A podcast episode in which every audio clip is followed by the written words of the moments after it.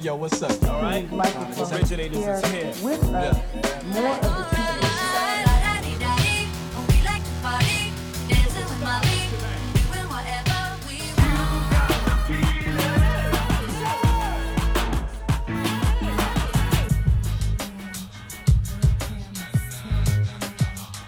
Samplez-moi.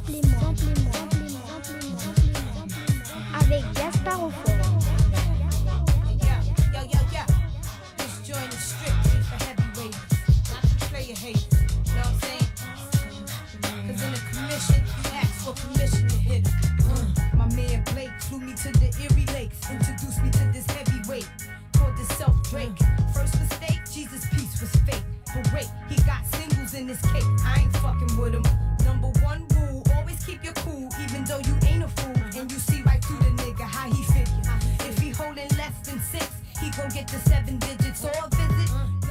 Bienvenue dans Samplez-moi, après l'étude des sons parcourant la riche discographie du duo de beatmakers Neptunes, abordons la carrière tout aussi prolifique de Timothy Zachary Mosley, aka Timbaland, né lui aussi en Virginie, tout comme Chad Hugo et Pharrell Williams. Pour cela, retrouvons le spécialiste du sujet, Maxime Delcourt, qui commentera cette sélection chronologique allant de l'année 97 à 2015. Maxime, bonjour.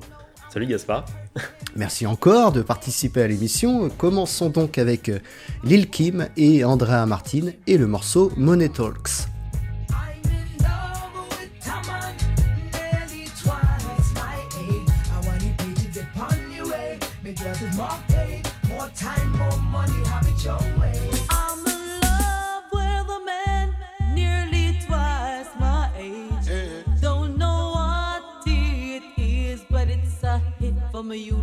Days.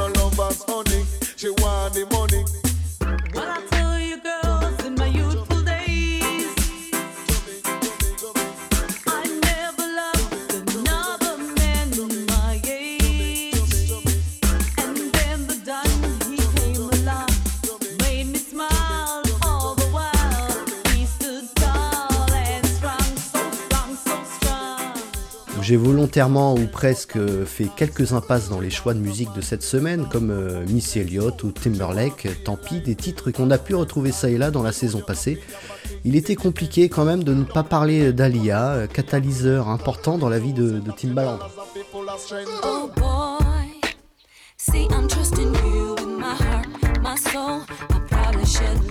C'est vrai que Timbaland a toujours, euh, enfin en interview, il écrivait Alia comme, euh, sa- comme, une, comme une, euh, une artiste, enfin c'est sa sonde quoi, à travers laquelle il pouvait vraiment tester des sons et, Ouais. et ça a été loin sur beaucoup de morceaux. Enfin, déjà, si on prend le premier single qu'ils ont fait ensemble, One in a Million, qui est un morceau qui a été refusé par pas mal de radios à l'époque parce que justement il y a un bruit de, de grillon Ah oui. qui, est, qui, est, qui est perceptible tout au long du titre et en fait les radios voulaient enlever ça, ne trouvaient pas l'utilité de... Puis Alia, qui malgré son âge est, est allée à l'encontre de tout ça et finalement le morceau est devenu ce qu'il est et puis après il y a des... Enfin moi je sais que personnellement je suis un grand fan du- d'un titre comme Are You That Somebody qui est pour moi quelque part une masterpiece de Timbaland quoi.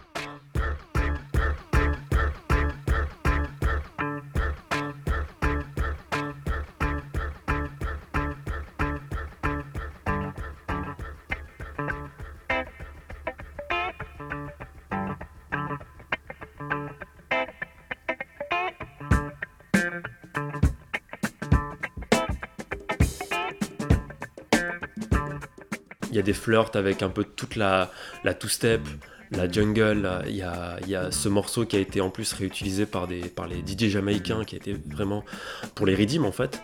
Il utilise la voix euh, d'Alia comme, comme si c'était une note en fait. Elle vient Ouais. vraiment poser. Il y a vraiment une, la voix devient une, une note d'instrument quoi. Et c'est, je trouve c'est assez prodigieux ce qu'il a accompli et ça reflète bien à quel point Alia a été pour Timbaland forcément un tremplin parce que c'était son premier, ses premiers vrais succès à l'international, à l'international pardon, mais euh, aussi musicalement où on comprend qu'on peut faire de la musique populaire tout en étant dans une recherche euh, hyper futuriste du R&B et, et des musiques électroniques.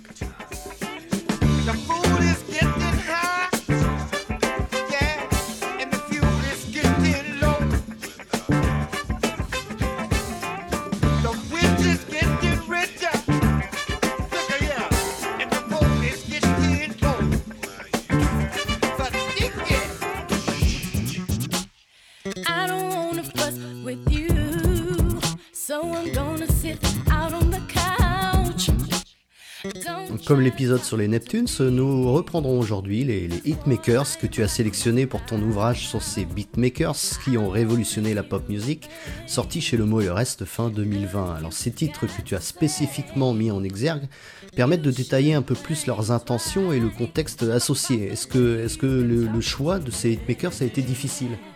Bah ouais, quand même, quand même, parce qu'en fait, il y avait déjà la frustration aussi de, parce que dans le bouquin, il y a, ces focus ouais, sur des sur des hits, mais du coup, j'essaye de prendre euh, des titres qui ont été faits avec des artistes qui sont, voilà, parce qu'il y a un chapitre sur Alia, par exemple, sur le travail avec Alia, mais donc du coup, j'ai pas pris de, j'ai pas fait un hitmaker sur un morceau d'Alia.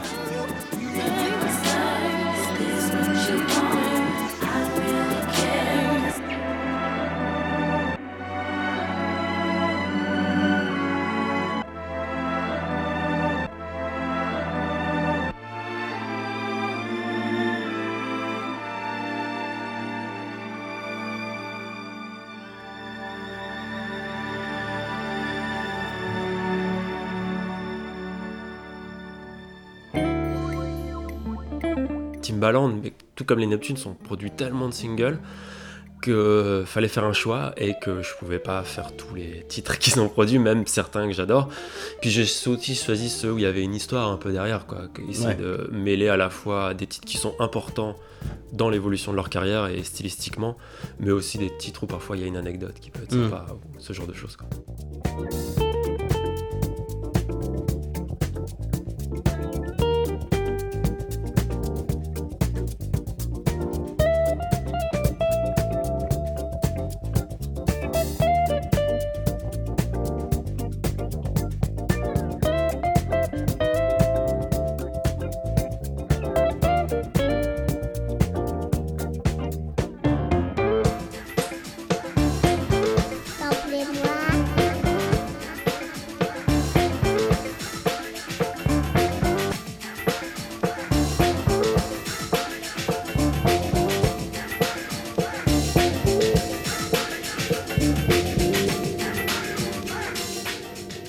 Choses avec ce Ride or Die euh, Beach de The Locks sorti en 2000.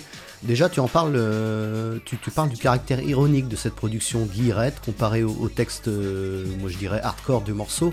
On peut ajouter aussi que Timbaland semble un peu toujours être à l'ancienne dans ses productions. Rappelons que le Ilmatic de Nas est sorti 6 ans auparavant. Ouais, ouais, il y a quelque chose d'assez parfois anachronique dans ses productions. Et c'est vrai que là, c'est pas son morceau le plus innovant, loin de là. Euh, mais il est intéressant parce que justement, The Locks, c'est quand même un groupe qui, qui, qui fait partie de Rough Riders, donc qui est en plus une entité très marquée, très, euh, très dure, et même, mais qui a quand même une imagerie rock finalement.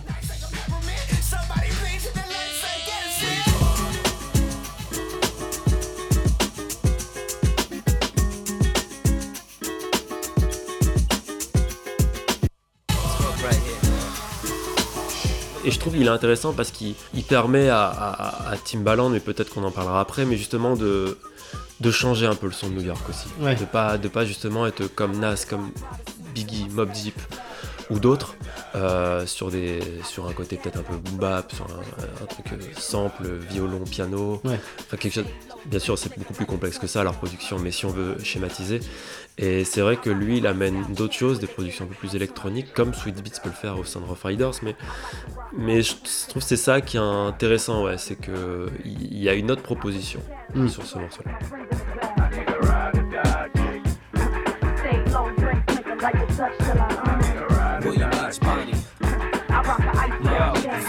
Famous. The kid been making these mommies yell Papa Sita since Kangos and shell top Adidas. Love when Tetas look like they'll pop through beaters. And the hips won't fit in the L drop two seater. But mine ain't the type that love ya.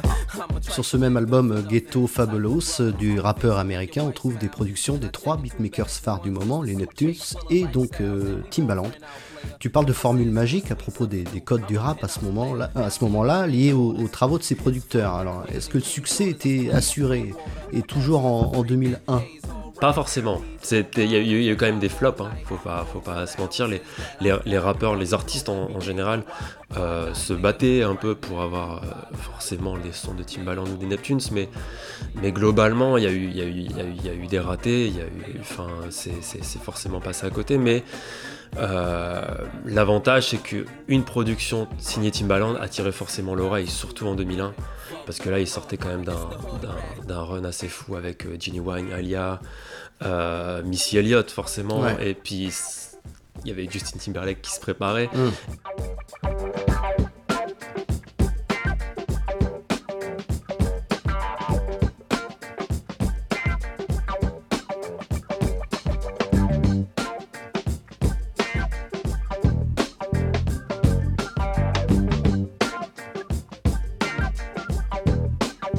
Puis lui, même lui, il avait eu quelques morceaux assez forts euh, dans ses projets un peu, un peu solo ou en duo avec Magoo. Donc il y avait, euh, il y avait une certitude de pouvoir avoir un, un son qui se rapproche du tube parce que c'était quand même ça l'ambition de Timbaland. C'était Oui, pas voilà. de, c'était pas de composer un truc underground, c'était de se servir de l'underground. Donc encore une fois, ce que tu disais quoi, le, euh, les sons très modernes de la musique électronique, tout ce qui est UK Garage, euh, Two Step. euh. D'ailleurs, ah, c'était une anecdote qui racontait, c'est qu'avant le décès d'Alia, selon Timbaland, elle, elle s'était vachement intéressée à la UK Garage. Et donc on aurait pu présumer que si elle n'était pas décédée, euh, ils auraient pu aller vers- vers un peu là-dessus. quoi. Mm. Et donc il y ouais, cette volonté d'utiliser l'underground, mais pour le recracher dans un truc très beaucoup plus accessible.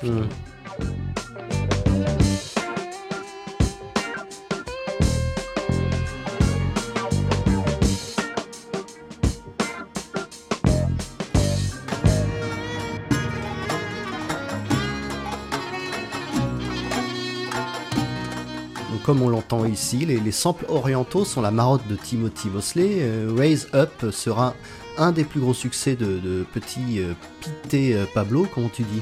Piti, oui, Piti Pablo. Enfin, je dis ça, après, est-ce que c'est la bonne prononciation? Je sais pas, mais. Titre euh, que je trouve très efficace, c'est vrai. Pourtant, lui aussi était sceptique au début. Ouais, ouais, mais ça arrivait très souvent, finalement, ce- ce côté sceptique. Faut se laisser convaincre. Ouais, je pense, parce qu'en fait, euh, bah, un peu comme avec les Neptunes, t'arrives vraiment dans un univers qui est très marqué euh, d'un point de vue sonore et donc euh, d'un point de vue de la structure des morceaux. Et, et c'est vrai que Petit Pablo, ça le sort aussi de sa zone de confort. Je crois même que le label n'était pas forcément hyper ouvert à l'idée de, de s'en servir comme un single. Finalement, c'est peut-être l'un des plus gros singles de Mm. Petit Pablo, si ce n'est le, le plus gros.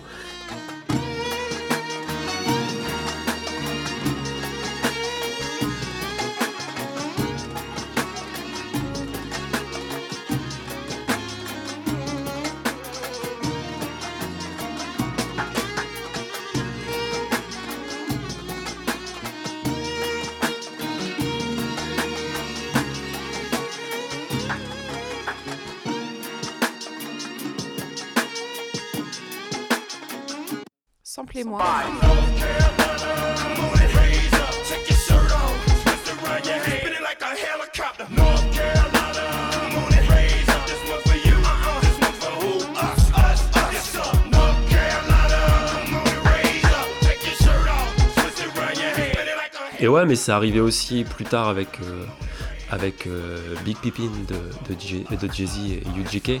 Jay-Z était hyper partant, mais quand il a invité les gars de UGK, s'est pris un taquet quoi, en disant Mais qu'est-ce que tu veux nous faire la chanter là-dessus, faire rapper là-dessus On n'est pas Ouais. des pop stars.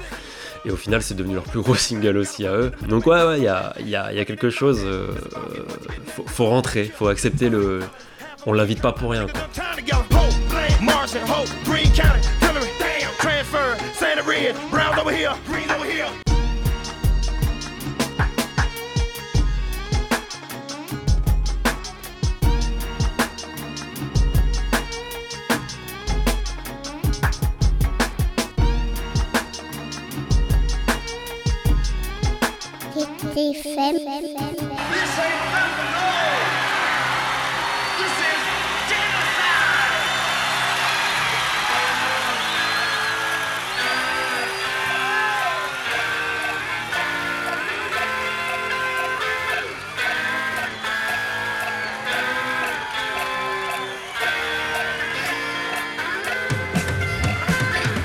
Alors Maxime, pourquoi avoir dédié ce livre précisément à ces beatmakers-là? Pourquoi ce rapprochement entre les Neptunes et Timbaland, euh, en dehors de leur appartenance à, la Virginie et, et Pharrell et Timothy faisaient partie des SBI, euh, Surrounded by Idiots, au lycée, c'est ça? C'est ça, ouais. C'était leur premier groupe il y avait un peu Pharrell qui était un peu derrière le micro, euh, Chad Hugo des Neptunes qui était aussi à l'instrumentation et qui Timbaland qui était plus le DJ producteur. Et, euh, et donc euh, voilà, en fait, c'est vraiment ça plus la, la, Virginie, comme tu quand t'en parlais, c'est vraiment ça qui a contribué dans ma tête à les rapprocher, mais aussi, euh, je trouve, il y a, y a beaucoup d'œuvres où finalement ils sont. euh, bon, ils ont un peu la même évolution aussi finalement, même si les Neptunes sont restés plus longtemps dans une espèce de modernité musicale. C'est vrai que Timbaland depuis 2012-2013 c'est quand même très, très discret et beaucoup Ouais. moins percutant qu'avant, mais en tout cas il y a une même évolution et euh, surtout c'est quand même des producteurs qu'on retrouve sur des albums communs aussi.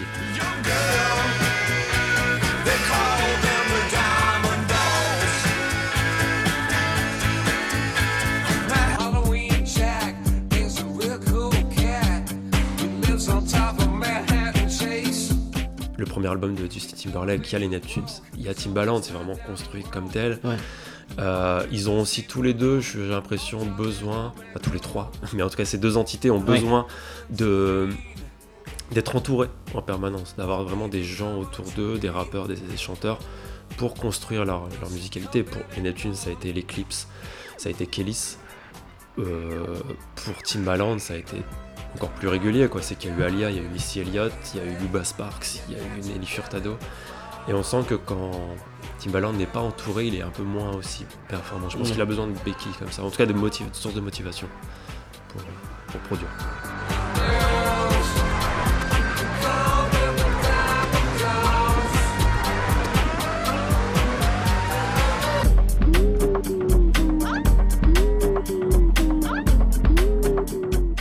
Initialement proposé à Jay-Z, qui déclina, l'instru de The Potion euh, colle parfaitement au flow du rappeur de l'Illinois Ludacris. On note aussi, euh, tu parles de respiration, un, hommage à l'ancienne ritournelle du chanteur euh, Led Billy. Serait-ce une des définitions du rap? Alors j'ose ça, hein, un mélange intelligent entre influence passée, son du présent et recherche avant-gardiste. Bah, en tout cas, chez Timbaland, c'est c'est assez frappant, parce que c'est vrai que, contrairement à Neptune, il utilise beaucoup plus le sample. Alors, sa particularité, c'est qu'il va beaucoup moins vers la soul ou, le jazz que d'autres euh, producteurs rap. Pick a bale of hay. Lordy, pick a bale of cotton.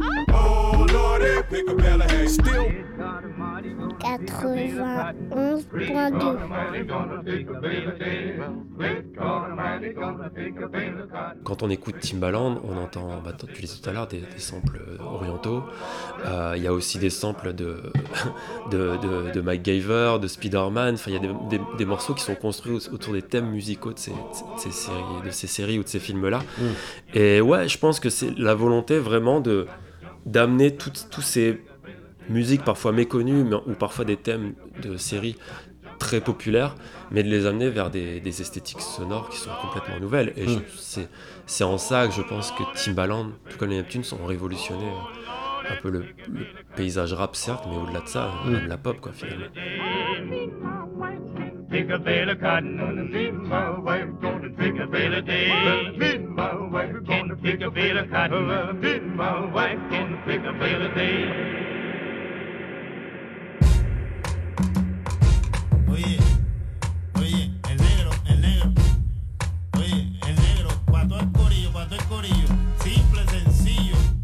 Donc avant le carton euh, Ignards Barclay, d'avec son acolyte Danger Mouse, Silo Green, euh, qui décidément sait bien s'entourer, euh, travaillera avec les Neptunes et Timbaland dans cet album Is the Soul Machine de 2004. Alors co- comment pourrait-on caractériser le son de Timbaland De, de la percu syncopée, euh, matinée de sample?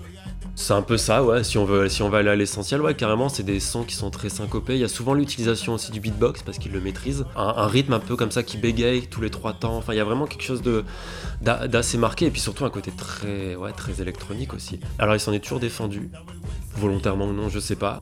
Mais en tout cas, ouais, ça, se retrouve. Il a été samplé par des par des producteurs électro, dont les Chemical Brothers. Enfin, il y a, y y a quelque chose comme ça qui est, qui est très très marqué. Et puis oui, des sons, des samples en fait qui viennent un peu n'importe où, enfin, enfin de vraiment du monde entier, Ouais. quoi. Pas uniquement de la soul, du jazz, de la pop. C'est il va puiser dans les sons euh, ouais, orientaux, euh, sud-américains.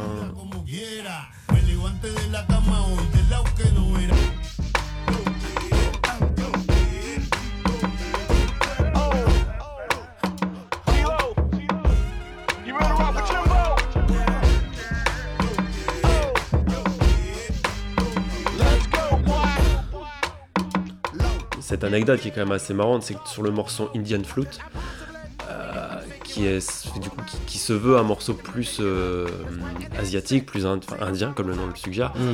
finalement le sample utilisé, c'est un sample d'une musicienne colombienne. Donc il y a, il y a des, une petite erreur comme ça de géographique Oui. qui est assez marrante à relever. Quoi. Mais ouais, il y a tout ça accumulé fait le son de, de, de Timbaland.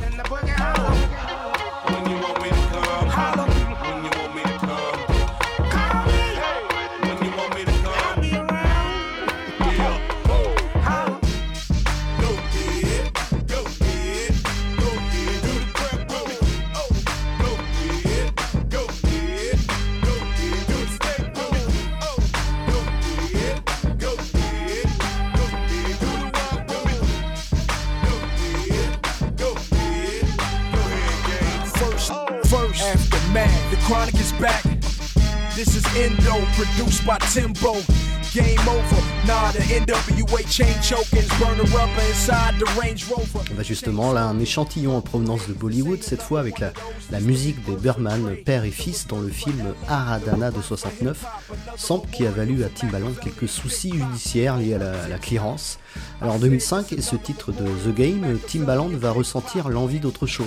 C'est- peut-être un, un moment charnière 2005. Bah, je pense qu'en fait à ce moment-là il sort justement de production un peu plus orientée pop parce qu'il y a eu le gros succès de Justin Timberlake, il, y a- il prépare la- l'album de Lenny Furtado mais, mais voilà lui il a déjà envie à ce moment-là en plus de produire son album solo et je pense qu'avec euh, The Game il a le, le- en plus il a pu expérimenter un peu, il a permis à Jay-Z un peu de rentrer rentrer dans la musique un peu du rap de club en fait avec des, morceaux comme The Tear of Shoulder tout ça et puis bah, Big. Read.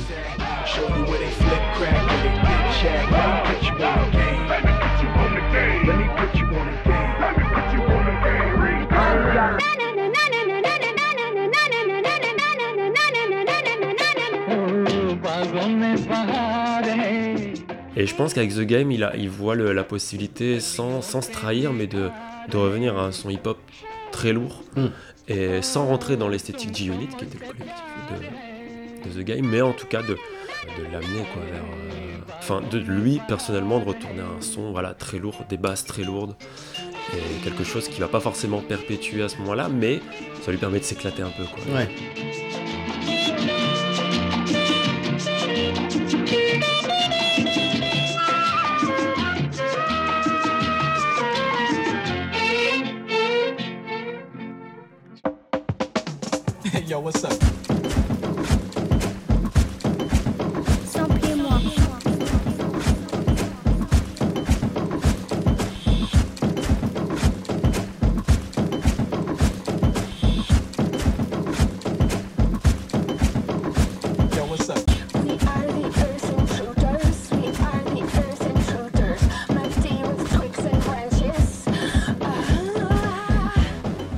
Euh, donc euh, comme l'atteste ce fantastique titre de Björk, euh, moi perso j'adore, en 2007, tiré de son album Volta, nommé Earth Intruders et produit par Timbaland bien sûr. Tu parles même de, métamorphose à ce moment-là. Timbaland a, a su se renouveler, tu penses?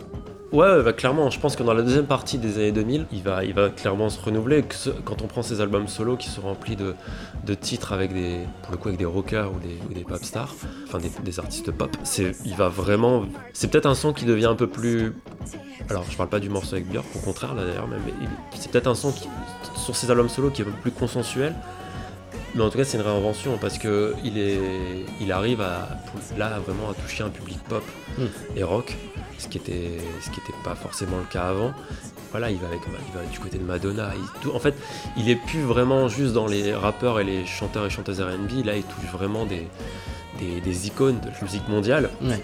Il est plus défricheur forcément, mais en tout cas, il, a, il, il propose un autre type de son, quoi, qui est plus un format un peu plus pop justement, plus, plus digeste peut-être aussi pour le grand public. Quoi. Ouais.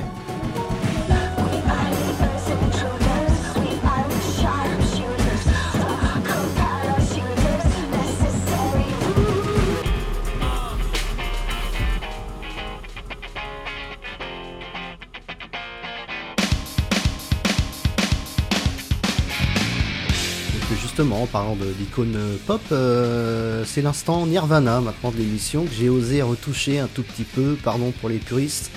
Bah oui, ce tube de Kurt Cobain, qui fête ses 30 ans cette année, se retrouve en forme d'hommage dans le titre Holy Grail de Jay-Z et Justin euh, Timberlake. Alors, 6 ans après le carton IO Technology de 50 Cent et son esthétique euh, 8 bits, Timbaland a encore beaucoup à dire et, toujours avec son pote Timberlake. Bah, je pense qu'avec Timberlake, il a retrouvé euh, ce qu'il avait avec Alia ou même avec Missy Elliott finalement, c'est qu'il avait vraiment toujours besoin d'un compère comme ça qu'il peut tester.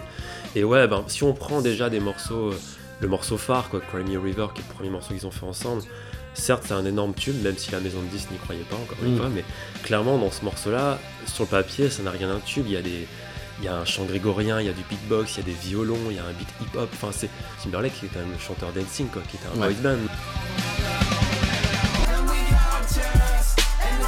Avec Timberlake, il a jamais cessé de, de créer. Parfois c'est très nerveux comme sur Sexy Bag, parfois c'est très orchestral comme sur euh, What's Going On, Come Around. Et ouais, et puis il va perpétuer ça jusqu'avec Holy Grail. Tout ça, c'est tout simplement parce que je pense aussi Jay-Z, Timberlake sont des mecs qui permettent à Timbaland de, De s'exprimer. de s'exprimer. Ouais, clairement, en fait, je pense que eux, en plus, au-delà de ça, ils ont une amitié qui est très forte. Et d'ailleurs, Timberlake n'a jamais été aussi bon. Bien sûr, il y a les morceaux avec les Neptunes, mais Timberlake n'a jamais été aussi fort que quand Tim- Timbaland est, est derrière. Et, et Jay-Z se sert aussi de Timbaland pour aller vers d'autres euh, propositions musicales. quoi.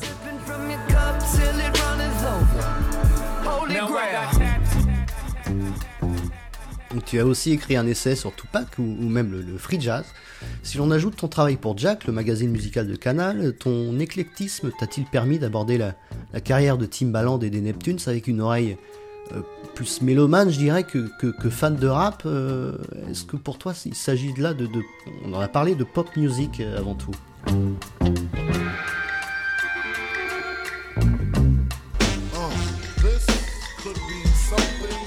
Je pense qu'on comprend aussi le, le travail des Neptunes et des Timbaland quand on s'écarte du, du rap ou du RB. C'est-à-dire que même pour le bouquin, j'ai eu la chance de parler avec des artistes comme euh, Nelly Furtado ou Beck, Thundercat aussi, qui est un proche de Flying Lotus. Ouais.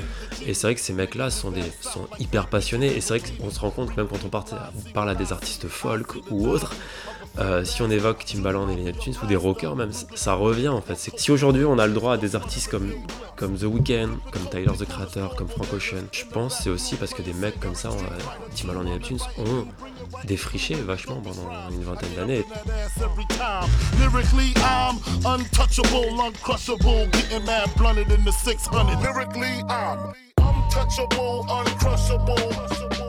Blunted in the 600. Lyrically, I'm untouchable, uncrushable. Running in a 600, running in a 600. Untouchable, uncrushable. Running in a 600, running in a 600. Tyler the Creator clairement cl- clamait son amour pour une Search de- le premier album de Nerd, donc, et même pour le premier album de, de Pharrell en solo, In My Mind. Mais donc ouais, il y a vraiment une filiation, il y a un héritage. Et je pense que connaître la, la discographie de Björk de Beck permet aussi de comprendre pourquoi ces mecs-là sont allés, enfin ces artistes-là, pourquoi ils sont allés chercher euh, vrai. Timbaland euh, ou les Neptunes. Donc ouais, il y a des connexions en fait qui sont assez évidentes. Et puis il y a une passion aussi pour, euh, bah là, ça, plus pour les Neptunes, mais pour une certaine forme de rock. Comprendre Steely Dan, les Red Hot, ou tout ce, ce rock très américain permet aussi de comprendre pourquoi euh, Pharrell portait des casquettes de routier et des t-shirts ACDC. Mmh, ouais. c'est la beauté de la musique, c'est que tout se mélange. Et, et eux, ils l'incarnent beaucoup à une époque où, fin, fin 90, début 2000, ça se croisait beaucoup moins. Les gens étaient dans des formes très rigides finalement. Mm. Eux, ils ont permis d'éclater un peu tout ça. C'est pas les seuls, mais ils l'ont fait à une dimension euh, assez, assez importante, quoi, qui touchait le grand public. Ouais. Merci Maxime d'avoir bien voulu répondre à mes questions. Bah, merci à toi, Gaspard. Et à bientôt. À bientôt, avec plaisir. Salut. Salut. Untouchable,